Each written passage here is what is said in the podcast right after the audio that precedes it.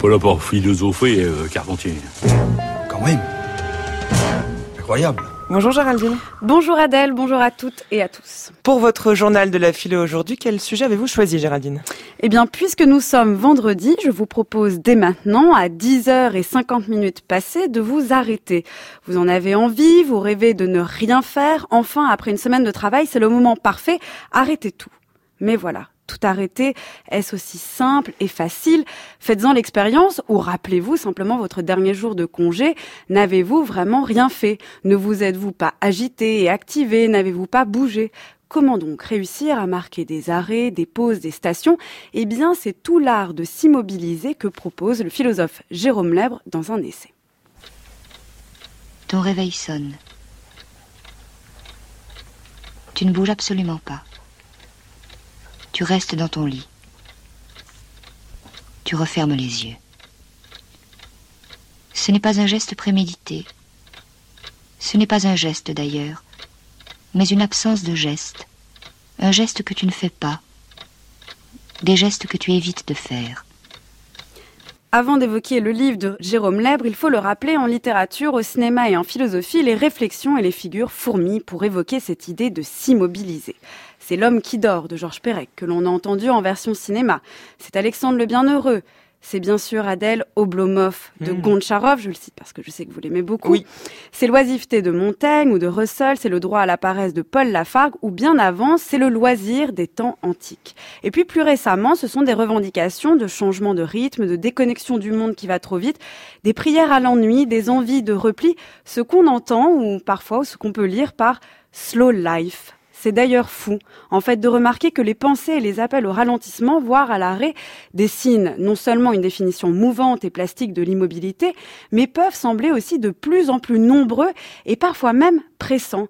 S'arrêter serait devenu une chose à faire, comme on coche une case dans une liste, ou même la chose à faire, la tendance du moment.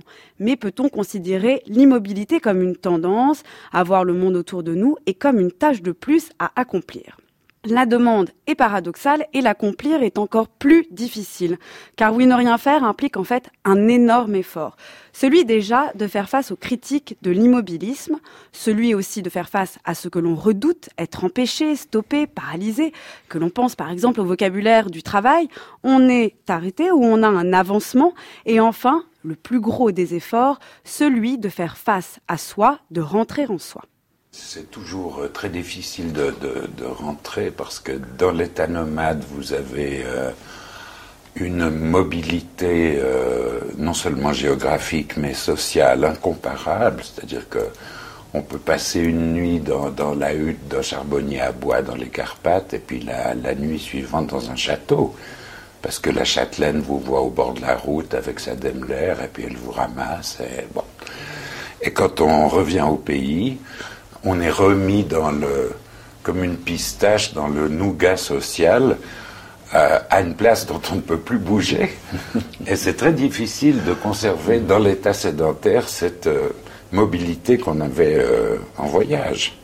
Ce que dit dans cette archive l'écrivain voyageur Nicolas Bouvier résonne avec tout ce que l'on entend au fond par immobilité, à savoir l'immobilisme ou l'immobilité forcée, celle de la prison, des bancs d'école où l'on est obligé d'écouter puis tous les Prométhées enchaînés, sans entendre en fait tous les possibles de l'immobilité, comme le rappelle Jérôme Lèbre, celle scientifique, éthique et politique de l'inertie, de la méditation, de la résistance ou du repos.